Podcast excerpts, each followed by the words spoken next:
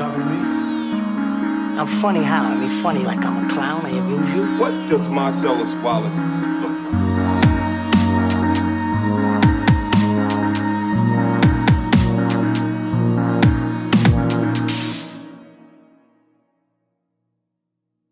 Hallo Felix. Hallo. Kirill. Was hältst du eigentlich von Lutz Ebersdorf? Naja, ich fand in den 70ern und 80ern war er schon so in seiner Prime. Da war er natürlich auch noch jünger, aber. Da ja, war aber, da war, also, da war er aber auch so ein, schon so ein Frauenheld, kann man Ja, sagen. aber er steht nicht für so einen James Bond-artigen Frauenheld, sondern eigentlich durch seinen Geist immer. Ja, also da war ja auch so Psycholo Psychoanalyse irgendwie noch ein größeres Thema. Mhm. Und damit hat er halt irgendwie die Frauen verstanden auf so einer ganz anderen Ebene. Die Frauen wussten gar nicht, dass er sie versteht. Aber er wusste es. Und die, der, der ist dem Ganzen so auf den Grund gegangen im Prinzip. Auf den Grund, was die Frau tatsächlich denkt. Und Ja, hat er nur nie jemandem verraten anscheinend. nee, Jedenfalls, ja, irgendwann ist er halt dann abgedriftet in diese ganze Freimaurergeschichte und so. Und Esoterik-Scheiß und keine Ahnung was. ja, was heißt esoterisch? Halt Weltverschwörung, wenn du mich fragst. Ja gut, ja. Aber waren da auch hier Echsenmenschen mit dabei? Ja, weiß ich nicht. Also die, wir haben ja ein Interview angefragt, Ja. aber leider keinen Zuschlag bekommen. Und in diese ganzen Masseninterview-Dinger setze ich mich nicht rein. Ja, das, dann, Aber das nicht. also ja, ich bin eigentlich ganz froh, dass er jetzt nach seiner komischen Episode in den 2000ern doch wieder aus der Hohlerde Ja, ausgetreten das ist wieder, das wieder irgendwie zurückgekommen ist tatsächlich. Und jetzt noch, also im fortgeschrittenen Alter, Ja. ähm, sich wieder vor die Kamera traut. ja, aber mit allem, was er hat. Aber mit allem, was er hat. Aber vollkommen. ja. Wie Gott ihn geschaffen hat oder wer auch immer. Wer auch immer ihn geschaffen hat. Freimaurer, Gott, man weiß es nicht. Nein, finde ich, finde ich, finde ich tatsächlich gut, finde ich gut. Und das Spannende ist ja tatsächlich, dass ja Lutz Ebersdorf ähm, mittlerweile schon so ein Standing hat, dass er sogar von Frauen gespielt wird. Naja, oder er spielt mit Frauen, Frauen spielen ihn. Das ist, glaube ich, auch. Ist der, die ganze, der Schauspieler und die Rolle kann man ja fast gar nicht mehr trennen. Es ist ja also wie ein riesiger Meta-Gag. Ja, das stimmt. Das Spielt sich ja nur noch selbst. Literally. Ja, eigentlich hast du recht. Manchmal fragt man sich, ob die Filme mit ihm eigentlich eine Dokumentation sind oder. Das ist ja aber auch das Spannende, weil dadurch hast du auch die ganze Zeit was zum Kauen an dem Film, zum Überlegen, weißt du? Du, denkst, okay, was es war, was es nicht war. Also in dem Moment, wo man ihn castet, hat man eigentlich schon gewonnen. Ja, auf jeden Hat Fall. der Film schon mehr Inhalt als First Man. ja, nein, auf jeden Fall, auf jeden Fall. Was war denn der letzte Film, wo er mitgespielt hat, den du gesehen hast? Suspiria. Ah, das ja. Remake. Stimmt, das neue von Luca Ja, Guadagnino. der mit den Hexen. Ja, voll. ah, so lange drüber geredet, Felix. Kannst du mir nicht verkneifen. ah, du bist so ein Assi.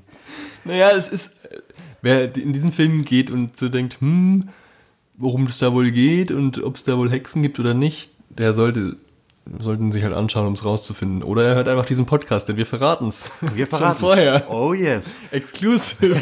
oh shit, ja, nur bei uns. Hot News. Hot News, heißer Scheiß.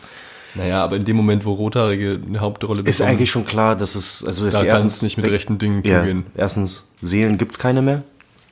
Und zweitens, Hexen. Logisch. Suspiria. Hast du das Original gesehen? Nee. Ich auch nicht. Von- hab, äh, den, äh, die anderen beiden habe ich gesehen von der Trilogie. Ah, wirklich. Nee. Nein, wir reden heute über Suspiria, haben wir auch im Zuge der Biennale sehen dürfen. Und äh, Suspiria, Horrorfilm äh, von Luca Guadagnino, Regisseur von Call Me By Your Name.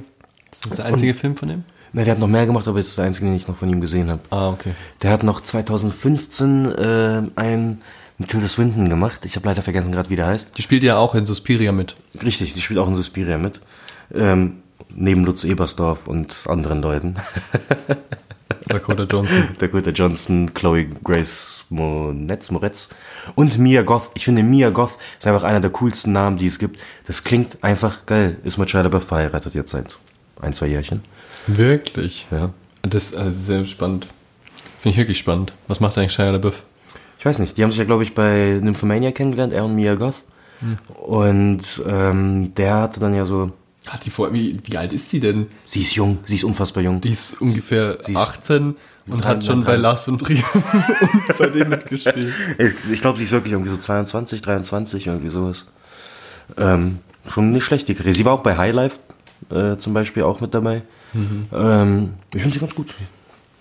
Aber ja, ähm, Suspiria ähm, lief jetzt auf vielen Festivals, hat auch, ähm, also wir waren ja eine große Runde, die den Film gesehen haben. Du saßt zwar nicht bei uns genau, in der Reihe. wart eine große Runde und wir waren war eine große da. und du warst eine Reihe hinter uns. Aber ohne Witz, wie du mir geschrieben, ich habe ich hab's vergessen, das tut mir wirklich leid, aber wie du mir dann geschrieben hast, so hey, yo, und ich so, ja, wo, wo bist du denn? Hinter dir, das war wirklich schon wie so in einem Horrorfilm. Ich drehe mich um und du, du sitzt halt einfach schon bereits. Huiuiui, du hast mich schon mal vorbereitet auf den Film, kann man sagen. Ja, weiß ich nicht, würde ich nicht so zustimmen. Ich finde, es war jetzt nicht so ein Horrorfilm eigentlich. Also er hatte so ein paar Szenen, die dann waren wie aus einem Horrorfilm, aber sonst fand ich den Film jetzt nicht so Horror. Also zumindest nicht im Genre. Wirklich, für mich einfach purer Horror. Also das ist für mich der Inbegriff von Horror.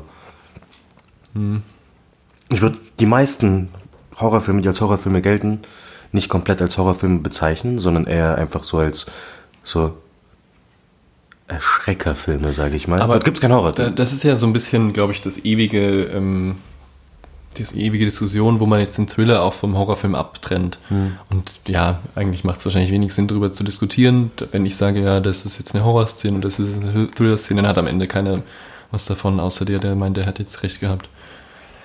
Aber ja, irgendwie war der Film für mich mehr wie so ein, wie so ein Thriller angelegt, dass, dass es eigentlich viel mehr drum geht, ein Geheimnis oder sowas aufzudecken. Also damit, und um das an der Stelle nochmal zu sagen, dass es da um irgendwie einen Hexenzirkel geht, es wird so früh äh, dem aufmerksamen Zuschauer klar und dem unaufmerksamen auch nach fünf Minuten, also fünf Minuten später, dass es jetzt wirklich nicht zu viel verraten ist. Äh, aber sonst, also Worum geht's denn, Felix? Magst du kurz Ja. versuchen, spoilerfrei? Also die Antwort ist relativ leicht für mich, weil ich es nicht weiß. Aber du meinst vielleicht, du willst die Handlung jetzt abgelassen haben. ja. Ähm, eine junge Tänzerin kommt aus, äh, äh, aus den USA in das Aus Ohio. ja aus Ohio. Das ist in den USA. Ähm, kommt sie nach Berlin, das ist in Deutschland. Ja, Felix. Westberlin der 70er Jahre zu ähm, was? Ich glaube 70, 71. 71, glaube ich, aber ich, ich bin mir Naja, nicht sicher. also ungefähr. äh, also der Film dauert ja ein Dauert, paar Monate ja. und ich glaube, es ist 70, 71. Ähm, und ähm, wir erinnern uns, RAF und so weiter, Hans-Martin Schleier, diese Sachen geschehen alle im Hintergrund. Es wird auch ähm, thematisiert sozusagen. Ähm, und sie bekommt, äh, habe ich jetzt gesagt, genau, sie kommt an eine Tanzschule und ähm, wird dort angenommen, weil gerade ein Platz frei geworden ist, weil eines der jungen Talente auf einmal spurlos verschwunden ist und der, der wird nachgesagt, sie sei ähm, auch mit der RAF im Bunde gewesen. Ähm, wir, ähm, bek- ähm, es wird uns noch erzählt, dass eben diese, äh, dieses junge Talent, von dem ich gerade gesprochen habe, Patricia, ähm, sich vorher noch an einen Arzt, also eigentlich an einen Psychiater, Psychiater oder so, Psychoanalytiker ja.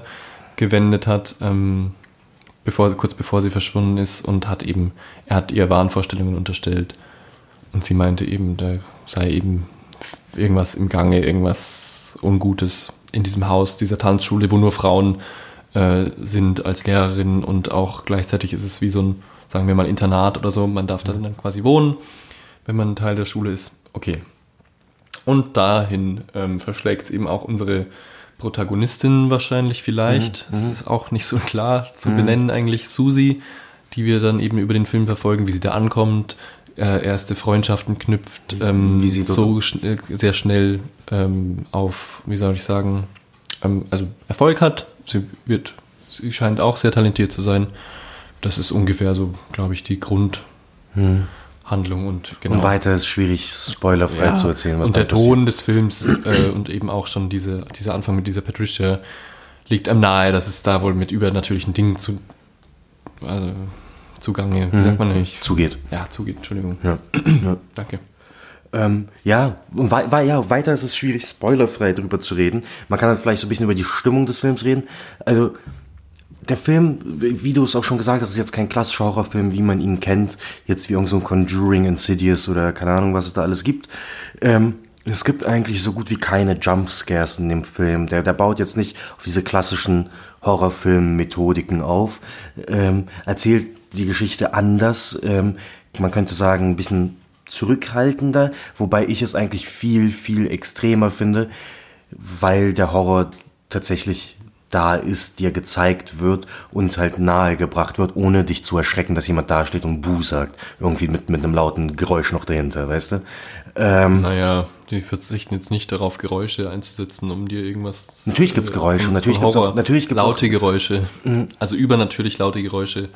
Äh, um es, dir es gab, es gab, es gab in dem Film einen einzigen. Jumpscare, einen einzigen. Aber ich, mir geht es gar nicht um Jumpscares, mir geht es darum, dass eigentlich die Horrorelemente, die uns da gezeigt werden, mit nicht viel äh, eleganteren Mitteln arbeiten. Ich finde schon, ich finde diesen, diesen in den, in, stimmungsvoll in den Film mit einbezogen, die ergeben Sinn. Weil oftmals, also du redest jetzt nicht, du meinst jetzt nicht Jumpscares, aber halt, was, was natürlich bei vielen Horrorfilmen der Fall ist, da kommt ein lautes Geräusch, was aber im Film keinen Sinn ergibt, dass dort jetzt ein lautes Geräusch kommt. Wenn bei Suspiria es lauter wird, ergibt es Sinn, dass es in dem Fall lauter wird. Weil die Handlung auch tatsächlich, was dort gerade passiert, es wird lauter, weil dort Sachen passieren, die einfach Lärm machen. Deswegen ergibt das Sinn. Äh, debatable. Würde ich angreifen, aber vielleicht kommen wir später dazu, weil es jetzt wenig Sinn macht, einzelne Szenen Mhm, Ja. auseinanderzunehmen Ähm, in dem Kontext. und, äh, Und äh, also ganz kurz, wenn ich dich da nochmal unterbrechen darf. Ich finde es legitim, ähm, darauf einzugehen, wie ein Film arbeitet, aber die, den Jumpscare als große Sünde der Horror, des Horrorfilm-Genres zu verteufeln, haben wir jetzt eigentlich auch durch. Also, na, aber es ist ja Fakt. Es ist, das ja ist doch nicht das einzige Gütekriterium, was Nicht, nicht das einzige Gütekriterium, Es aber ich meine, mir zu aber es, oft betont und zu sehr in den Fokus gestellt. Na, aber ich finde, es ist einfach wichtig, um einen Film zu verstehen, was für ein Typ Film das ist. Weil die meisten Horrorfilme arbeiten mit Jumpscares und der nicht. Dementsprechend kannst du direkt schon Aber- einen Film unterscheiden Na, von, aber von na, ich finde 95 nicht, Prozent aller Ich finde nicht, dass jeder Horrorfilm, der mit Jumpscares arbeitet, deswegen keine anderen Mittel findet. Und es gibt ja auch genug andere äh, Filme, die sich eigentlich in anderen Genres bewegen. Sagen wir mal, The Dark Knight oder so, hat ja auch Jumpscares. ich erinnere mich nicht mehr so gut, aber kann sein, Da ja. klatscht mal so, ein, so eine Leiche ans Fenster, Okay. ohne dass du es kommen Mhm. siehst. Okay, also Mhm. ist mir irgendwie, mir ist es zu leicht, immer anhand von solchen einzelnen Szenen oder Elementen. Also klar, wenn ein Film nichts anderes findet, dessen, der keine anderen Mittel findet, sich dessen, äh, um, um den Zuschauer irgendwie in den Bann zu ziehen. Ja, aber ich finde ich finde die Unterscheidung ähm, total einfach in dem Sinne äh, äh, deswegen schließt sich richtig- nicht aus, Ja, natürlich schließt sich ich nicht aus, aber ich finde es halt einfach nur wichtig zu zeigen, also für mich zu erklären, dass für mich halt der Horror nicht durchs Erschrecken kommt, sondern durch durch das, was einfach passiert. Weißt du, was ich ja, meine? genau. Das habe ich auch so verstanden. Sehe ich aber bei Suspiria leider auch nicht gegeben. Okay. weil diese übernatürliche Ebene, ähm, dadurch entsteht schon so eine Distanz. Da geht es nicht darum, was sich Leute antun. Also ich habe überhaupt keine Verbindung zu diesen Personen. Ich habe ähm, die, die ähm, Protagonistin, wenn sie denn eine ist, äh, also diese Susi, ist, wird uns immer weggezogen. Auf einmal haben wir ihre Freundin Sarah im Fokus, dann auch den Arzt äh, oder Psychoanalytiker, ähm, Analytiker, den Klemperer, wie er in der Rolle heißt, ist dann da, über den, von dem wir eigentlich noch am meisten erfahren, was er wirklich für ein Mensch ist, wie, wie, was seine Vergangenheit und so weiter ist. Aber irgendwie ähm, gleichzeitig sind es immer nur die, die irgendeinem Rätsel auf der Spur sind, irgendwas rausfinden wollen, die der Exposition dienen, aber nie Akteure werden bis ganz zum Schluss sozusagen. Und selbst da sind sie meistens dann eher Opfer dessen, was da vor sich geht. Und deswegen, naja, wie soll ich sagen, ist der Horror für mich dann eben zu weit weg von mir. Dann geschehen da eben irgendwelche anscheinend sehr schmerzhaften oder schrecklichen Dinge oder drohen zu geschehen. Aber ich kann mich immer zurücklehnen und es geht mir nicht nahe. Und der Film versucht es in manchen, nicht in allen Szenen, dadurch zu kompensieren, dass er eben doch ähm, einfach sehr grausame Bilder zeigt, die sehr unangenehm aussehen und sich auch unangenehm anhören. Ähm, aber mir fehlt ein moralischer Bezug, mir fehlt irgendwie, was es vielleicht sogar gibt, den ich einfach nicht erkenne. Und ich glaube, das ist der ähm, Punkt, wo ich leider mit meiner Kritik ähm, vielleicht nicht dem Film gerecht werde, weil es immer in diesem historischen Rahmen geschieht. Ähm, also man soll irgendwie versuchen, das deutsche Volk oder Deutschland oder die RAF oder die Gesellschaft, vielleicht auch die ganze westliche Gesellschaft, ich bin mir eben nicht sicher, für wen die Analogie zutrifft, die in diesem Bezugsrahmen der kleinen Handlung in der Tanzschule quasi zu begreifen. Und dieser Horror, den hätte ich gerne erlebt und das habe ich vielleicht einfach nicht gecheckt oder so. Oder vielleicht, ja, wem auch immer man jetzt die Schuld zuschiebt. ähm, da ist der, hat der Film für mich leider nicht funktioniert. Ich finde, ähm, ich würde sagen, dass wir eh bald eigentlich mal so einen Spoiler-Talk gehen können, weil mir fällt es schwer, über den Film spoilerfrei zu reden tatsächlich. Ähm, für mich einer der besten Horrorfilme, die ich gesehen habe und einer der besten Filme des Jahres auf jeden Fall für mich. Ich fand ihn grandios, nahezu perfekter Film. Meiner Meinung nach ah, macht so gut wie alles richtig auf so vielen Ebenen. Und da passt für mich halt einfach alles, die Stimmung, das, was passiert, wie es passiert, wie es gefilmt ist, handwerklich einwandfrei gemacht, ähm, weil dort auch wie es gefilmt ist, das sieht, das, das, die ganze Wirkung wird dann so psychedelisch, du wirst da reingezogen, irgendwas stimmt nicht und du kriegst das durch die Kameraarbeit irgendwie auch gleichzeitig vermittelt. Die Kamera, es gibt so Kranaufnahmen, wo die Kamera halt irgendwie ein bisschen rumfährt, aber gleichzeitig sind die Aufnahmen gezielt ein wenig verwackelt, gezielt nicht perfekt und da brauchst du halt schon ein hohes Wissen ähm, als, als Regisseur oder als Kameramann, um das dann halt bewusst einsetzen zu können. Du musst halt irgendwie dein Fach kennen, um zu wissen, okay, wo breche ich die Regeln, um sie bewusst dann wiederum gut, also schlecht gut zu machen. So, weißt du, was ich meine? Oder gut, gut, schlecht. schlecht. zu machen. So Ja, rum, ja. andersrum, sorry. Ja, genau. ähm, ich fand den Soundtrack äh, wunderbar von Tom York, ähm, Frontmann von Radiohead, super treffend gemacht. Ich einfach, ich habe einfach ein krasser Horrorfilm und das Spannende, da passieren auch wirklich krasse Sachen, wie du auch gesagt hast. Das Spannende ist, als wir dann rausgegangen sind, ähm, Du meintest ja auch, du warst noch nervös nach dem Film, als du rausgegangen bist. Vicky, eine Freundin ähm, von mir, die auch noch mit dabei war, sie meinte auch, ich habe mit ihr dann noch mal einen Tag nach dem Film haben wir geredet und sie hat immer noch über den Film nachgedacht und meinte auf dem Nachhauseweg, sie war ja die ganze Zeit noch gefangen in diesem Film und es hat irgendwie ziemlich lang gebraucht, dass sie da wieder rausgekommen ist, weil sie das die ganze Zeit beschäftigt hat und sie hat sich irgendwie so ein bisschen unwohl gefühlt, Irgend, irgendwas, der, der, der, der echt nachgewirkt. Und das gleiche war es auch bei mir und meinem Bruder. Aber da vermischst du jetzt ja ganz viele Sachen. Also du hast jetzt über Kameraarbeit, Musik gesprochen, dann so ein viszerales Erlebnis, das ich hatte. Ähm, was äh, will ich mir will ich eigentlich jetzt gar nicht so drauf eingehen, was mein Erleben dabei war und wie, wie es dazu kommt, dass ich danach noch ein bisschen nervös war. Ähm, aber und dann sagst du, deine Freundin hat am Tag danach noch drüber nachgedacht und sich unwohl gefühlt. Also gerade die letzten beiden, Sachen. Das eine ist was, was ein Film einfach in dir auslöst durch ähm, ja einfach so oberflächliche Effekte, sage ich mal. Dass wenn so äh, f- gehen wir zurück zu dem Erschrecken, wenn du dich, wenn du erschrocken wirst, egal durch welches Mittel, steigt dein Puls. So. Und wenn du drüber nachdenkst, ist es aber vielleicht ein ganz anderer Zugang. Also schön, wenn er für dich alles davon erreicht hat. Mhm. Sehr optimal. Aber zum Beispiel dieses mit dem drüber nachdenken. Ich habe auch noch viel drüber nachgedacht, aber ähm, es hat dem Film nicht gut getan. Bei mir nur, nur, nur Gutes getan. Ähm, Und ich finde, das, das meinst ich vermischt da Sachen. Ich habe jetzt mehrere Sachen halt einfach genannt, weil genau, ich wollte halt ich eben im, im spoilerfreien Talk ähm, halt, dass, dass Leute, die ihn noch nicht gesehen haben, dass die halt von mir jetzt irgendwie mitkriegen, okay, ich bin halt wirklich überzeugt und ich finde, geht ins Kino auf jeden Fall sogar, um den Film zu sehen. Nicht zu Hause auf Amazon Prime dann irgendwie anschauen, wenn er irgendwie in ein, zwei Monaten kommt, sondern auf jeden Fall im Kino. Ja, witzig, dass wir jetzt das so schön spielen können wie bei der letzten Folge mit First Man, weil da, da kann ich das leider auch nicht so stehen lassen. Der Soundtrack von Tom York, hört euch den an auf Spotify. Gibt's Aber, den schon, oder was? Keine Ahnung. Okay. Hört ihn euch an, wenn ihr wollt. Die Musik ist nicht schlecht. Aber bitte, bitte, wenn ihr die Tonspur auf der DVD, wo ihr diesen Film anschaut, von der Musik wegdrücken könnt, dann macht das. Der Soundtrack funktioniert an den meisten Stellen überhaupt nicht in diesem Film. Was? Gerade im Finale ist er so deplatziert. Was? Es ist unfassbar, was diese. Also Wieso? Da, ja, ja, lass mich doch einmal ausreden. Ähm, also einfach, ähm, der, man hat den Eindruck, dass Tom York irgendwas gemacht hat. Vielleicht hat er den, die Vorlage geschaut und dann irgendwie Musik gemacht oder hatte noch irgendwas in der Schublade und dann haben sie es genommen und einfach in, auf den Film geschmissen. Ich habe mir echt so gedacht, ja, ähm, großer äh, Künstler und so, Tom York, großer Name für Radiohead, bla bla bla.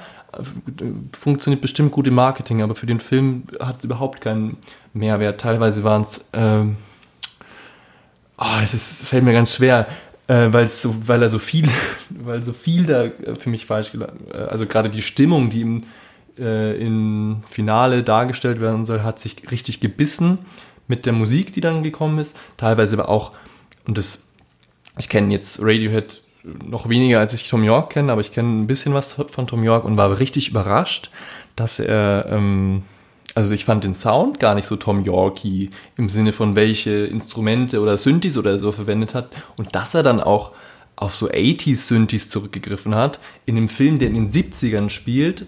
Also meinetwegen möchte jetzt jemand äh, daherkommen und sagen, naja, das ist ja soll jetzt quasi die zeitliche Ebene auflösen, aber er hat also äh, Ich finde dann- nicht, dass es 80 Synthes waren. naja, Es war 70er. Also ich beziehe mich jetzt auf einen Track im Speziellen, der hat für mich absolut 80s Klang, den jemand 2018 gemacht hat und in den 70ern, also plötzlich diese Musik hat nicht Ich stattgefunden. Sie- nicht, doch, doch. gibt in Also, den 70ern nicht so einen Synthi-Track. Gut, da sagst du jetzt doch und ich sag nein, ist, ist jetzt egal, du hast gesagt, er gefällt dir, ich sag, der Soundtrack war vielleicht für mich vielleicht sogar der allergrößte Schwachpunkt an dem ganzen Film. ich fand den Soundtrack phänomenal. Ich finde nicht, dass es sich. Also nicht, dass der Soundtrack schlecht wäre, sondern dass er einfach nicht passt. Ich, ich finde nicht, ich finde auch nicht, dass es sich irgendwo gebissen hätte. Ich finde, natürlich kann man, und das, selbst das hat der Film auch nicht gemacht, man kann natürlich extra den Kontrast aufbauen, sei es jetzt wie bei Das Schweigende Lämmer, wo klassische Musik läuft und da passieren schreckliche Taten dazu, weißt du, dann beißt sich's bewusst, aber gleichzeitig passt das dann auch. Hier war nicht mehr, also war, war das nicht der Fall. Ich finde, es hat einfach ganz normal dazu, organisch dazu gepasst. Ähm, ich finde auch nicht, dass dort Eben, dass das 80s war, weil, ähm, ich habe nicht zwar das Original, in genau, aber ich habe auch das Original nicht, ich weiß jetzt auch nicht konkret, was du meinst, müssen, müssen wir uns dann nochmal vielleicht irgendwie, muss es mir konkret zeigen oder so. Ähm, ist mir jetzt auf jeden Fall aber nicht aufgefallen. Und ich fand auch zum Ende hin, ich fand den Soundtrack passend, und dass das nicht Tom York-mäßig klingt. Ist nicht mein Vorwurf. Das habe ich nur es ist gewundert. Mir egal, so, also, weißt Nee, nee, du, mich also, hat nur gewundert, dass Tom York, ähm, also naja, dass er auf zum Beispiel diese, 80 äh, da beziehe ich mich eigentlich speziell auf diese 80s-Geschichte, weil er das eigentlich sonst nicht so kitschig macht. Also es ich weiß- klingt ich nicht weiß wie Stranger weiß Things nicht, oder so. Aber es klang auch nicht wie Stranger Things. Ich habe Das nirgendwo eine- Stranger eine Moment Ich halt, weiß wirklich ja. nicht, was du meinst. Ja, macht ja nichts. Ähm, und ja, nee, also ich finde halt, Musik hat meiner Meinung nach perfekt reingepasst. Hätte ich die Kann man, sich, kann man sich ja den Trailer anhören. Sorry, da gibt's halt zwei Songs im Trailer. Da kann man ja auch sehen, ob es einem zusagt zur, zur Stimmung des Films, wie auch immer, oder nicht. Ja, oder man bildet sich jetzt einfach die Meinung vielleicht aufgrund unseres Podcasts und unserer beiden Meinungen und wir versuchen Oder jetzt so. nicht irgendwie zu sagen, ja, schaut euch den Trailer an und dann Na, aber da kriegt man ja trotzdem so ein, so ein Gefühl tatsächlich Ja, für, für, für ich Film habe und jetzt den Bild Eindruck, dass wir jetzt irgendwie äh, Sound und Bild. gerade drum streiten, ob die Leute den Film anschauen sollen oder nicht und dass du jetzt irgendwie den Eindruck hast. Aber warum ich findest du nicht, dass- rauskrieg. warum Nein, ich möchte jetzt kurz, Ja, weil du vier. Sachen angerissen hast und ich bin noch nicht mal mit der Hälfte fertig. Kamera, du meintest, ein Meister seiner Kunst äh, beherrscht es so gut, dass er, dass er sich es erlauben kann, die Regeln zu brechen. Voll. Also man merkt richtig, dass, die, dass der Regisseur, ich möchte nochmal seinen Namen Luca Guadagnino. ähm, dass er, dass er schon mal einen Film gemacht hat. Also der versteht, was ein Gegenschnitt ist, der versteht, was eine Kadrage ist. Der traut sich mit Spiegeln zu arbeiten, was jetzt heutzutage anscheinend, wie uns Josef Hader gesagt hat, Kein Problem. auch nicht mehr so, hm, aber ähm, bemüht auch nicht CGI oder zumindest nicht, drängt sich das nicht so auf in dem Film, versucht viel mit praktischen äh, Effekten zu lösen und so. Ähm, also einerseits ein Liebhaber der klassischen Filmkunst, die er dann auch ähm, nicht nur kann, sondern auch tut, dass er sie an allen Ecken, wo er kann, einsetzt und zwar ausreizt, was ich absolut begrüßenswert finde. Ich habe nur den Eindruck, dass ihm das selber ein bisschen zu bewusst ist und ähm, dass er in dem Film ein bisschen überladen hat mit seiner, mit den verschiedenen Techniken äh, und Mitteln und Elementen von Film und wie man sie dreht, ähm, dass es irgendwie am Ende sich für mich nicht in eine stimmige Filmsprache sozusagen gefügt hat. Unabhängig von Pacing, von Geschichte, von Stimmung und so, hatte ich einfach den Eindruck, dass er zu oft verschiedene Mittel wählt und ich hätte mir gewünscht, dass er sich vielleicht auf ein paar weniger ähm, Filmtechniken beschränkt. Also er hat verschiedene Formen von Zeitlupe oder Frame, äh, wie sagt man, also teilweise quasi mit wenig Frames gescho- geschossen und es dann trotzdem schneller abspielen zu lassen, damit es quasi ruckeliger wirkt und so, was ja total zulässig ist. Aber er hat eben da so sehr variiert und für mich, ja, hätte ich, ja, wie gesagt, ich hätte mir gewünscht, dass er einfach ein bisschen weniger aufträgt mit diesen ganzen Sachen. Was jetzt vielleicht nicht die stärkste Kritik aller Zeiten ist, aber am Ende für mich war dann eben der ganze Film so unstimmig auf verschiedenen Ebenen, dass sich nichts irgendwie richtig gefügt hat. Äh, Und irgendwie war da so viel los, so viel Krawall durch Technik, durch Schauspieler, durch äh, irgendwelche, also so viele kleine Kniffe, über die man danach irgendwie so Fun Facts und Trivias schreiben kann und Video-Essays wird es wahrscheinlich auch noch hageln über diesen Film. Mir ist es irgendwie zu viel Schall und Rauch und äh, ja, ich hoffe, dass ich irgendwann den Moment habe, dass ich sage, okay, jetzt verstehe ich alles, was er machen wollte und es fügt sich und es ist ein Meisterwerk. Aktuell habe ich aber diesen Eindruck leider nicht gewinnen können. Ich fand gerade, dass da auch so viele Sachen waren und es hat sich für mich ja zusammengefügt tatsächlich. Fand ich es auch schön. Ich fand die Welt lebendig und spannend, dass du auch diesen RAF, ähm, das immer wieder auf, auf die RAF-Taten irgendwie wie fehlt das Wort, dass die immer wieder irgendwie gezeigt wurde, referenziert. referenziert wurde und du kriegst immer mit, okay, hier passiert das und mal durchs Radio, mal durchs Fernsehen, was auch immer. Ähm, die Welt wirkte lebendig, okay, da passiert mehr. Trägt in jeder deutsche na, na, ZDF. Ja, aber, aber die Welt wirkt lebendig, da passiert mehr als das, was äh, nur die Protagonisten sehen. Dann gibt es zum Beispiel auch eine Explosion relativ in der Nähe von, von den, von aber den, von den ist Leuten. Ist nicht sogar vielleicht was, was, was es eher die Intensität rausnimmt, dass man quasi diese Distanz zwischen realen Geschehnissen und, also das ist ja 100% eine bewusste Entscheidung, zwischen realen Erlebnissen und realem Terror und dem Terror in den Köpfen. Ich zitiere mhm. gerade einen anderen Kritiker. Mhm. Ähm, quasi aufspannt. Also du sagst, es fühlt sich lebendig an. Ich finde aber, dass es äh, nee, ich hatte den Effekt, Effekt hatte es für mich nicht, sondern eher, dass es alles in den größeren Rahmen einbettet und dass diese Analogie aufgespannt wird und dass ich eigentlich viel mehr damit beschäftigt bin, diese beiden Welten zu verbinden. Aber lebendig fühlte sich dieses Berlin für mich nicht an, einfach weil die meisten Szenen eben nicht mit Dritten sozusagen stattgefunden haben, Unbeteiligten oder so. Es war nicht auf offener Straße die Handlung, die Welt war nicht eingebettet in dieses Berlin oder ja, so. Für mich hat sich gerade dadurch eben lebendig angefühlt, weil es halt, okay, es gibt mehr als nur das, was dort passiert, so weißt du. Aber das, was dort passiert, ist, ist halt so der Horror, der uns gezeigt wird, aber es gibt noch, noch viel mehr darüber hinaus eben. Und das fand ich, fand ich ganz spannend. Wenn du magst, können wir eigentlich in den Spoiler-Talk langsam rübergehen. Dann können wir halt auf konkrete Ja, ich glaube, wir Sachen, haben oder? alles gesagt, was... Ähm, weil dann ab jetzt Spoilers.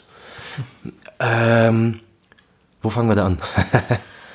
ja, es ist ja nicht so, dass jetzt irgendwie die, also es gibt so ein, zwei krasse Wendungen, die man dann vielleicht nicht kommen sieht oder so. Also, ja gut, wir haben ja schon drüber geredet, dass zum Beispiel, da würde ich jetzt ansetzen, dass die Dakota Jones, mhm. diese Susie, die uns erst als Protagonistin verkauft wird und dann aber langsam, ich nämlich, den Moment habe ich nämlich auch verpasst, aber irgendwann habe ich gemerkt, okay, warum folgen wir jetzt Sarah? Auf jeden Fall, dass Susie eben äh, sich als eigentlich eine viel mächtigere äh, Person äh, oder Entität entpuppt, als wir es vermutet haben. Mhm ähm, und eine ganz andere Rolle spielt. Das ist eigentlich so der Plot-Twist, würde ich sagen, in dem Film. Ja, du hast ja auch gesehen, die, also das, das ist mir lustigerweise nicht beim Schauen nicht bewusst. Also ich habe ich hab gemerkt, dass die Augenfarben anders waren. Da bin ich gesehen, dass ähm, der gute Johnson und Mia Goth die Augenfarben mhm. bei der bei der Vorführung getauscht haben. Ah, okay. ähm, ist mir nicht aufgefallen tatsächlich. Ich habe gemerkt, die sind anders, aber nicht, dass die die getauscht haben. Ähm, und dann wollten ja dort diese Zeremonie machen, also noch ja. beim, bei der Vorführung, wo sich dann Dakota Johnson, also Susie, ähm, entschuldigt hat, dass sie zu sehr improvisiert hat, eben, weil sie, sie ja. hat das dann halt aufgebrochen im Prinzip. Ähm, und ich fand es halt spannend tatsächlich zu verfolgen. Da müsste ich mir den Film nochmal anschauen. Ähm, ich mochte es, der Film spielt nicht damit, hey, gibt es Hexen, gibt es keine Hexen, nein. Das ist nicht so ein Film, der irgendwie so, tada, hier unser Plot-Twist und sich irgendwie drauf aufgeilt. Tut er alles nicht. Der ist für mich konsequent, zack, zack, zack, ähm, geht weiter. Und dann halt eben der Reveal, okay, Dakota Johnson ist Mutter Suspiria, sie ist die krasseste ever, äh, die am Ende sogar den Tod beschwört, bei dem Gewaltexzess schlechthin da im Keller, wo Köpfe platzen und sonst was. Ähm, das war trotzdem, der Reveal war trotzdem nicht so einer, so, so ein typischer, weißt du, so Plot-Twist, so, haha, ist jetzt doch alles anders, als du denkst, sondern du wurdest auch darauf vorbereitet, so ein bisschen, weißt du, man hat schon mal mehr und mehr ja, gemerkt. Ja. Und das, das, das mochte ich, das, ich mochte es, dass, dass der das dir nicht unter die Nase reibt und sich darin aufgeilt, wie ich, wie ich eben schon gesagt habe. Das finde ich cool, ähm, konsequent und unaufgeregter, ein relativ unaufgeregter Plot-Twist, man ahnt schon. Ja, also genau, man, genau. Es ist mhm. nicht so ein Wow-Moment, wow sondern es ist so, ja, Mhm. So ist es also. Also man, man du ahnst es und, und so, ja, okay, jetzt ohne, es, ohne es wirklich schon selber formuliert zu haben, mhm, mhm, fühlt voll. man sich dann doch eigentlich bestätigt, was fand ich, fand ich auch angenehm. Ähm, ja, aber das gleichzeitig zahlt der Film da auch so einen kleinen Preis damit, glaube ich, ähm, da, also was ich schon vorher angefangen habe zu kritisieren, dass er eigentlich keinen richtigen Protagonisten findet. Aber ich finde, sie ist ja die Protagonistin. Auch, Dakota auch Johnson, Susie? Ja, klar. Nee, finde ich gar nicht. Wieso denn? Weil sie, naja, weil sie halt einfach verloren geht, weil, sie, weil, weil wir nie, äh, weil sie, wir haben sie ja als Prämisse, um einfach so wie so eine Exposition. Würdest du, wärst du bei einer Inception für dich der Protagonist? Das Mädchen? Das Mädchen oder Leo? Ja, DiCaprio? wer von beiden? Das und das ist ja die Ja, sie ist die Frage. weibliche Hauptrolle, er die männliche. So. Naja, aber eben nicht, weil sie am Anfang uns gezeigt wird bei Inception und, und damit wir einen Ansprechpartner haben für das Publikum, damit jemand, damit jemand die Fragen stellt, die das Publikum stellen muss. Und die Rolle erfüllt hier eben äh, Susi auch.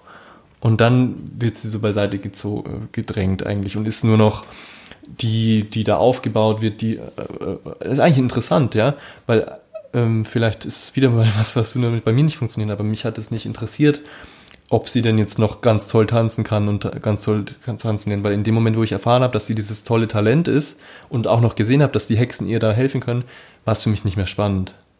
Also es ist ja, man weiß ja, worauf es rausläuft, dass sie dann triumphieren wird im, im Tanz, ja, dass das ja nicht zum Scheitern verurteilt sein kann. Da ist überhaupt keine dramaturgische Fallhöhe mehr. Mhm.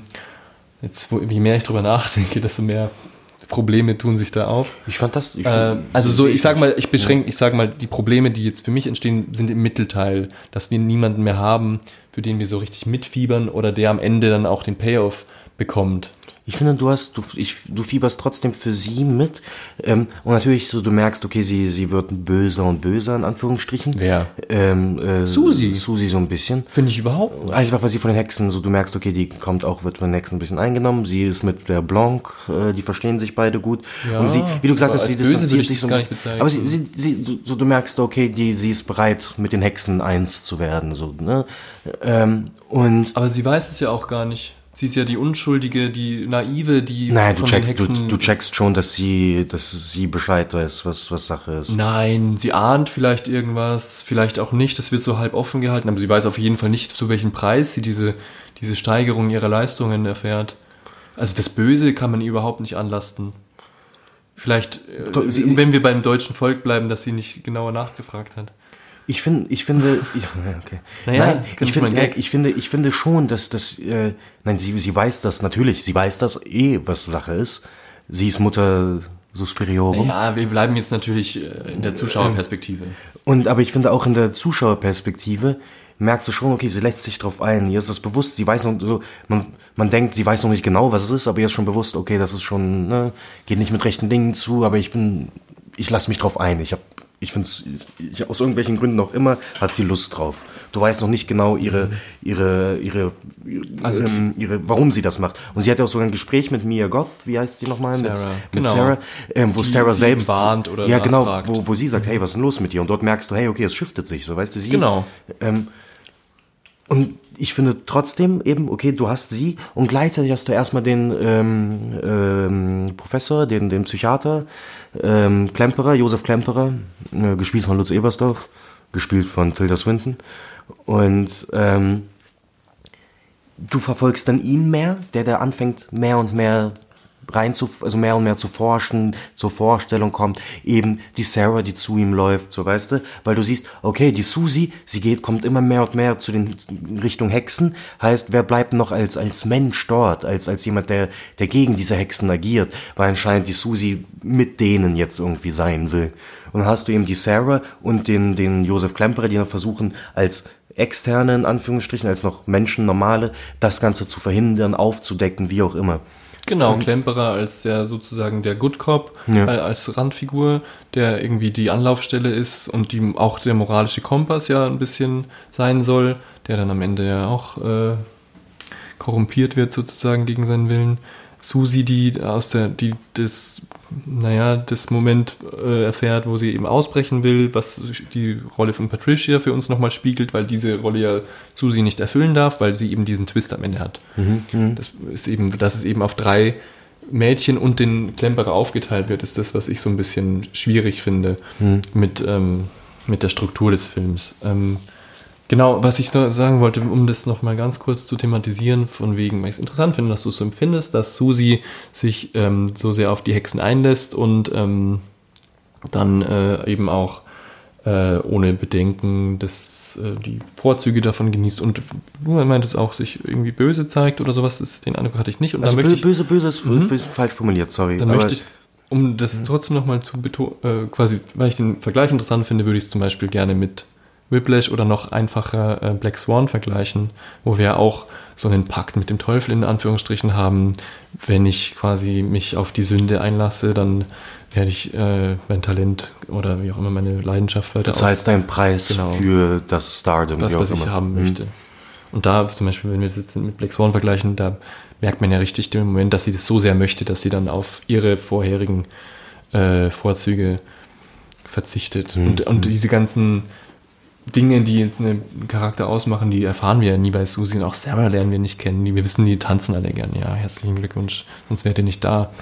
Also man kann diese Charaktere nie begreifen. Deswegen geht mir der Film auch nie nah. Mir, mir schon. Ich finde auch ähm, die Szene, ähm, die Tanzszene, wo Susi zum ersten Mal die Hauptrolle tanzt und da ist Olga, die davor die Rolle irgendwie hätte tanzen sollen oder sowas, also als Ersatz, äh, wird in diesen Spiegelraum gelockt Ja. und dort halt misshandelt im Prinzip durch die Tanz, ähm, den Tanzakt von Susi. Das ist eine der intensivsten Szenen, die ich, glaube ich, jemals gesehen habe.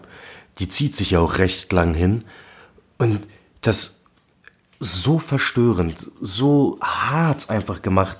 Mit der Musik, mit den Bewegungen, mit der, der, des Tanzes, die gleichzeitig einerseits Eleganz zeigen, andererseits aber auch Gewalt. Äh, Nee, nicht, nicht einerseits, andererseits, sondern der Gegenschnitt immer. Ja, genau, genau. Und ähm, das Schlimme dann an, an der Sache ist, wo du denkst, okay, der Person ist schon das Schlimmste widerfahren, sie ist da komplett irgendwie verkrüppelt, liegt sie dort mit allem verrenkt, was nur verrenkt werden konnte und gebrochen und keine Ahnung was.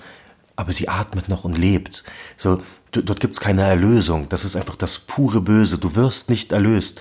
Du, du wirst gefoltert, misshandelt und du kriegst nicht das Geschenk des Todes sogar. So schlimm ist es dort. Und dann geht die, die ähm, Susi geht ja auch einmal in den Keller, um dort irgendwie rumzuschnüffeln, wie auch immer. Ähm, Susi, nee, nee, Sarah Sarah, sorry, tut mir leid. Ähm, und sieht dort auch ja Chloe Grace äh, Moretz, Mhm. sieht äh, generell, wie, wie die dort aber noch leben alle. Ähm, also das ist halt der Inbegriff von Hölle. Das, du, du, du bleibst dort für immer, du, du stirbst nicht, Mhm. du, du leidest bis zum bitteren Ende, also eigentlich nicht bis zum Ende, sondern bis in alle Ewigkeit.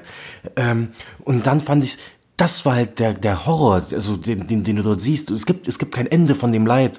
Und erst am Ende, in dem Gewaltexzess, wo Susi den, den Tod herbeibeschwört, ähm, wo sie halt Mutter Suspiriorum ist, ähm, gewährt sie den, den, die sie sympathisch fand, den Tod. Ähm, und generell den anderen tötet sie aber auch. Also sie gewährt den Leuten den Tod. Sie, sie befreit die Leute sogar tatsächlich. Ähm, fand ich spannend, fand ich, fand ich einfach hart und interessant, so das, das, das zu sehen. Das war für mich, das ist etwas, was ich so noch nicht gesehen habe, nicht kannte, weißt du? Also, Das hat mich mitgenommen tatsächlich. Also da habe ich noch dran gekaut. also ohne dann das eigentlich weiter diskutieren zu wollen, muss ich nur feststellen, dass es für mich gar nicht so war, dass ich das, also verstanden habe ich schon, so es hat mich nur nicht so berührt. Ähm, dann vielleicht, einerseits würde ich vielleicht danach kurz um eine Interpretation bitten, weil ich hatte den Eindruck, dass es darum geht, zum Beispiel, dass diese Mädchen, die dann da verkrüppelt werden, sozusagen als Opfer gelten, um andere zu pushen, dass daraus immer so eine Macht für andere quasi geschöpft wurde. Und dass wir dann kurz drüber reden könnten, vielleicht, was denn das Ziel dieses Hexenzirkels war. Aber vorher würde ich noch kurz diese Spiegelsaal-Szene von dem ersten großen Tanz quasi nochmal kommentieren wollen. Ähm, das war nämlich auch die Szene, die ich vorhin ähm, eigentlich meinte, als wir über Jumpscares und Lautstärken und sowas gesprochen haben. Diese Knochengeräusche waren schon aufdringlich Laut, ja, laut. klar. Ja, Und diese Mittel meinte ich, dass das, was ja auch total zulässig ist, äh, kann man ja nicht kritisieren, dass, dass sowas gewählt wird, aber das Schöne mit dem Hässlichen gegenzuschneiden und Dakota Jones oder Susie als die schöne Reine gegen die dann total entstellte, das alleine, ohne einen Kontext, in den ich das irgendwie einfügen kann, auf irgendeine Art und Weise, war mir dann doch, naja, was heißt zu plump? Ich fand es einfach ein bisschen plump. Und äh, also, ja, konventionell auch. Also, war für mich jetzt nicht das größte Erlebnis. Inwiefern konventionell? Naja, das, wie gerade gesagt, Also es ist Schnitt gegen Schnitt von zwei Sachen. Das war bei Werk ohne Auto im Endeffekt auch so gelöst. Und das, naja, ja, nichts Neues.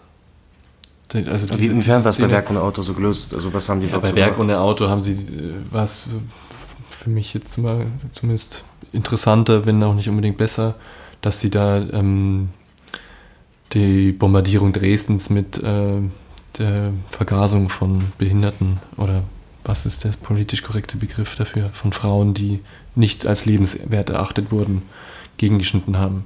Also der Gegenschnitt ist ja jetzt per se Ja, ja, schon ein- nichts Das Neues. ja ein, also ich, ich finde ja, das ist ja ein normales Filmmittel. Das ist so wie, also keine Ahnung, wenn ich sage, okay, der hat da gerade ein Close-Up gemacht, ah, das ist konventionell. Ja, also, genau. weißt und du, was meine? schneidest du dann mit was gegen. Das ist ja die, die Grundstruktur von Schnitt, dass du quasi in dem Moment, wo du zwei Bilder aneinander schneidest, schneidest ein drittes, nicht sichtbares Bild erzeugst, dass du diesen zwei Bildern, die sonst nur für sich jeweils einen Inhalt haben, durch die Aneinanderreihung des durch Schnitt ein größeres Meaning geben. Und hier wird uns eben nicht nur gezeigt, dass die eine schön tanzt und die andere Leid erfährt, sondern dass es verbunden wird und damit irgendwie diese, ja, Das, ist war, ja, das war eine genau. Choreo, die die sogar hatten, auf so, Ja, so ja. Art und Weise. Genau. Also war eh super gut gedreht. Nur sage ich mal, dass es einfach diese Wirkung, die dich so abholt, für mich nicht so innovativ oder intensiv war, dass es mir jetzt irgendwie mehr gegeben hätte. Es war genau das, was es sein wollte und es hat auch wunderbar geklappt. Nur für mich halt dann 6 von 10.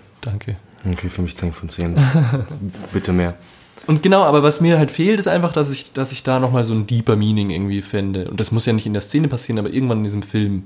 Vielleicht schaffen wir das, wenn wir nochmal äh, versuchen zu klären, was dieser Hexenzirkel jetzt eigentlich wollte. Das war mir nämlich nicht klar. Genau, der Hexenzirkel, so wie, so wie ich es verstanden habe, da muss ich aber auch tatsächlich, weil ähm, da habe ich im Nachhinein noch ein bisschen drüber gelesen, weil, weil ich es tatsächlich einfach nicht wusste, weil ich das Original nicht gesehen habe. Es war eine Trilogie von Dario Argento damals, wo er in jedem Film eine dieser Mutterhexen ähm, dargestellt hat. Und bei Suspiria geht es um Suspiriorum und ich habe gerade vergessen, wie die andere... Inferno und ich glaube die dritte Mutter oder so heißt der dritte Film. Okay, ja. Ähm, und die werden halt da also gezeigt und das sind so die mächtigsten Hexen, die irgendwie auch das Weltgeschehen irgendwie ähm, anscheinend ein bisschen beeinflussen und was auch immer. Irg- Irgendwie sowas. Die, die stehen so über allem. Ähm, und hier haben wir eben äh, über Suspiriorum äh, den Film gesehen. Es gibt einmal sozusagen generell die ganzen älteren Hexen, ich, ich, hab, ich bin gerade irgendwie auf den Begrifflichkeiten, weiß ich mir genau, wie, ob die jetzt einen, einen bestimmten Namen hatten oder nicht, die halt bei dieser Tanzschule da sind, ähm, wo ja untereinander auch Uneinigkeit herrscht, weißt du? Du hast Genau. dann auch äh, dieses, dieses, dieses politische zwei Lager. Ding, zwei Lager, Blanc und Marcos Genau. äh, gebildet. Ähm, und die Leiterin dann, so die, die Marcos in dem Fall war, die hat letztendlich das Sagen und kann entscheiden, was wie gemacht wird. Ne? Ähm, oh, sorry. Genau. Ähm, Aber ich hatte nicht begriffen, was zum Beispiel, wo die Unterschiede in deren Meinung, es wurde, wird ja sogar am Ende nochmal betont, dass sie schon viel zu lange sich widersprechen, aber ich frage mich, in welchen Belangen denn? Und wahrscheinlich geht es um weltpolitische Dinge. Wir sind im gespaltenen Berlin, äh, im Kalten Krieg. hm, ja, voll. Aber- voll. Also es, es, geht, es geht so um weltpolitische Dinge, dir wird aber nicht konkret gesagt, was. Also du, du weißt das jetzt nicht. Du weißt nur, okay, die machen da halt ihre, ihre Sachen so. Aber wir wissen, wir wissen nicht was. Das wird uns nicht gezeigt. Du siehst nur die Resultate dessen, was passiert. Du weißt aber nicht genau, okay, wer ist jetzt konkret für was da zuständig. Was ich spannend finde, weil das, ich finde es irgendwie gruselig. Das, also weißt du, du, du, es ist einfach gruselig. Okay, du kriegst die ganze diese RF-Sachen mit. Ähm, du hast sogar ähm, noch ein bisschen so ein Nazi-Ding mit drin gehabt über die Vergangenheit von Ja, Josef Klemperer. Ähm, Könnte man Also also diese- vermuten, ob das jetzt die dritte Mutter, na egal. Wei, wei, weiß ich nicht. Aber halt, du, du, du kriegst es nicht mit, was die konkret machen, weil die, die sind halt so die mächtigen Hexen, so, das kriegt sonst ein Normalsterblicher nicht mit eben. Ja. Was du aber mitkriegst, ist, du schaffst doch so einen kleinen Einblick zu bekommen, indem du es in diese Tanzschule schaffst und dort kriegst du es zumindest so ein wenig mit, was dort passiert. Und das fand ich halt spannend, weil dir dieser Horror offenbart wird und du weißt, okay, da gibt's noch mehr. Da, da, also, äh, finde ich cool. Ich kann es verstehen, wenn du sagst, hey, ist mir zu wenig, ich hätte es gerne jetzt schon irgendwie erfahren oder so. Ähm, fand ich persönlich aber halt spannend. Und anscheinend soll es ja, ähm, da gab es ja die Post-Credit-Scene, ähm, die irgendwie hindeuten soll, dass es eventuell die, also die anderen Teile ebenfalls, dass die geremaked werden. Ähm, sodass vielleicht dort dann mehr das Bild irgendwie mehr weiter geformt wird oder so. Das weiß ich eben nicht, weil ich die Originale nicht gesehen habe. Ja, einerseits wünsche ich mir natürlich immer, eine, dass ich es am Ende verstehe, aber ich habe den Eindruck, dass der Film eigentlich genug geliefert hat, woran man sich eigentlich selber konstruieren konnte. Aber mir ist es nicht gelungen. Ich habe zum Beispiel. Ja, so- so, sorry, ich habe aber auch das Gefühl, dass ich ich habe auch nicht komplett alles gerafft, so also weil er so viel, also der hat irgendwie viel geliefert auch. Ich habe das Gefühl, ich muss einfach noch mal schauen, und mir Sachen durchlesen irgendwie, damit mir Sachen, manche Sachen noch bewusster werden.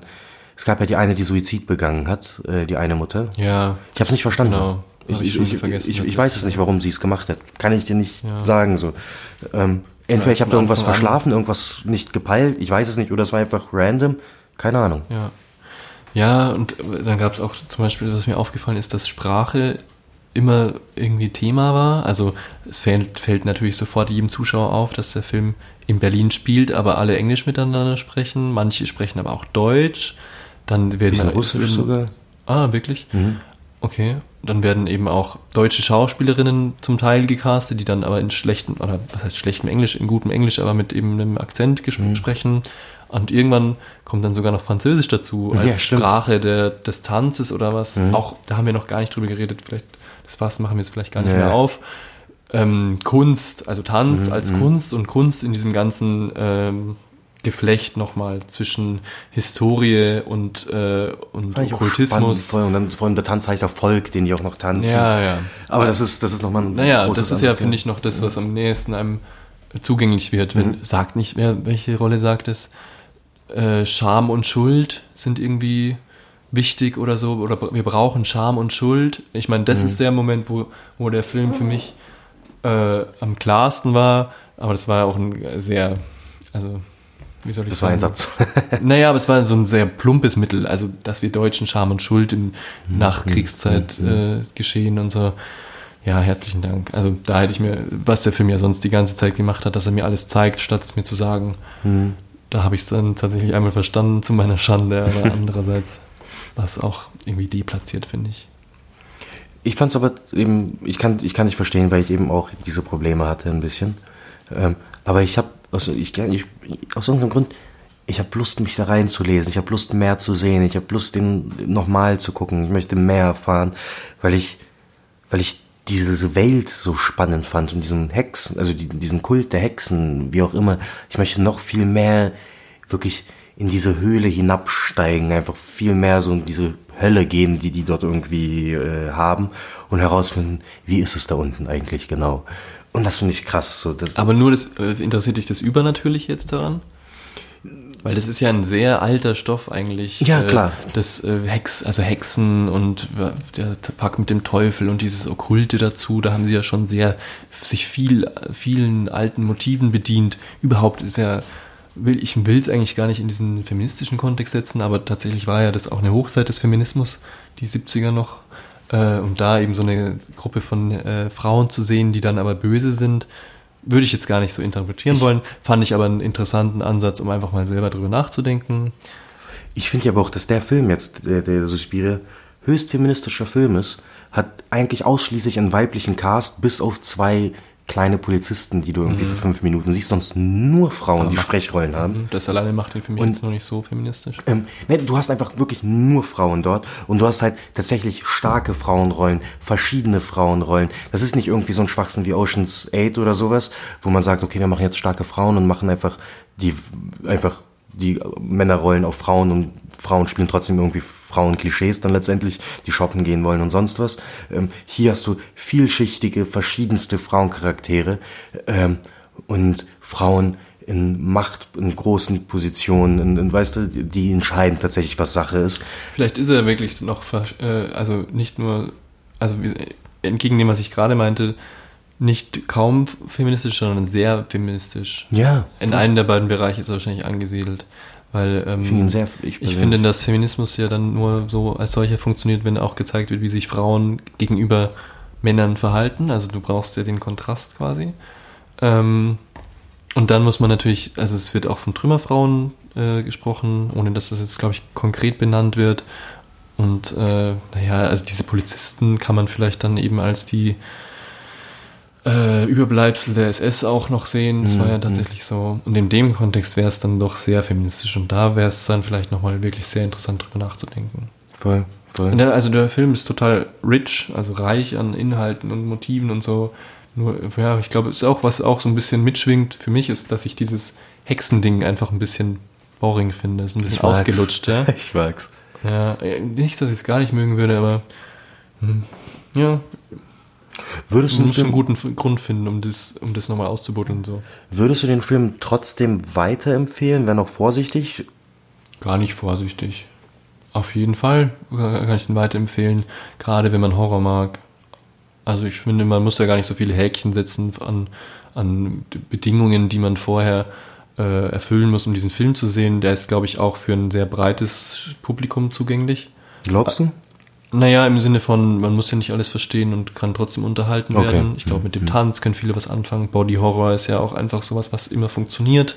Für Leute, die jetzt nicht ganz zart beseitigt sind. Hat auch viel Gore-Elemente und alles. Naja, eigentlich erst am Ende. Ja. Das war mir ein bisschen too much, ehrlich gesagt. Das habe ich nicht verstanden, warum man das nicht. Aber das hat man ja auch schon in anderen Filmen gesehen. Also es ist jetzt nicht richtig oder falsch, wie es gelöst hat. Aber du kannst halt entweder sagen, okay, ich gehe jetzt all in und jetzt geht's ab. Oder es kommt immer nur der sanfte Kuss auf die Stirn und dann fallen sie um oder so. Naja. Ja. Also der Film ist, glaube ich, ziemlich genau das, was er sein will. Und davor habe ich auf jeden Fall sehr viel Respekt.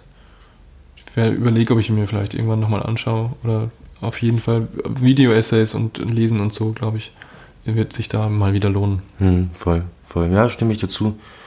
Ich finde auch, jeder, der irgendwie mit dem Horrorgenre was anfangen kann, auf jeden Fall anschauen. Wenn man zu zart beseitet ist oder so, gut, dann ist es einfach nicht dein Genre. So, dann vielleicht eher nicht. Aber ähm, sonst, für mich persönlich halt einfach, ich war wie weggeblasen vom Film. Ich finde ihn auch nicht so schlimm. Also ich finde schon intensiv. Rein, rein äh, spannungsbezogen ist er sehr intensiv, aber auch in den Szenen, wo er dann doch sehr drastisch wird, ähm, ruckt, äh, wie sagt man, rutscht man so ein bisschen im Sessel vielleicht hin und her, aber es ist jetzt nicht so, dass man wirklich die Augen unbedingt abwenden will. Oh, finde ich schon. Find, also find, vor allem neben mir, die zwei Leute, neben mir saßen, haben beide kaum hingeschaut und die Hand äh, vor die Augen gehalten. Bei den Body Horror. Ja, ja, genau. Ähm, und da haben die halt weggeguckt oder halt zum Beispiel, du siehst, wie das Bein bricht und du siehst, wie der Knochen da rausragt. Das sind schon eklige Sachen tatsächlich. Und ich kann es verstehen, wenn manche Leute das nicht sehen können. Aber Ich finde halt, äh, okay, ja, aber ich bin dann, vielleicht bin ich da einfach empfindlicher bei anderen Sachen, so wenn jemand irgendwie ins Auge gebohrt wird. Mhm. Okay, so ganz, jeder hat so so ganz eigenen. eklige Sachen, Okay, weißt wo okay. man so richtig merkt, okay, das ist jetzt nicht vielleicht das Allerschmerzhafteste, aber es ist einfach richtig ein unangenehmes, ekliges Gefühl gerade. Und ja. da sind es ja eigentlich eher sehr, sehr rohe, hier ist es sehr rohe Gewalt eigentlich immer. Hm, Das stimmt, das stimmt, ja. Ähm, puh, wir haben doch länger geredet, als ich dachte, muss ich sogar sagen. Ja, du seufzt auch schon Ja. nach Suspiria.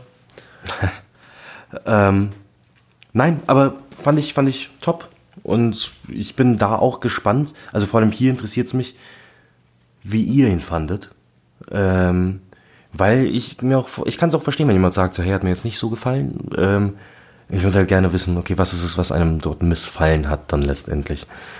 Ähm, Ja, ich kann es so spiegeln, dass ich es eigentlich, äh, dass mir, glaube ich, tatsächlich noch ein paar Sachen entgangen sind, die für mich abrunden würden. Und wenn jemand weiß, ähm, vor nee, aber worauf ich Bock habe, ist auch noch, äh, ich will jetzt die alten Filme anschauen.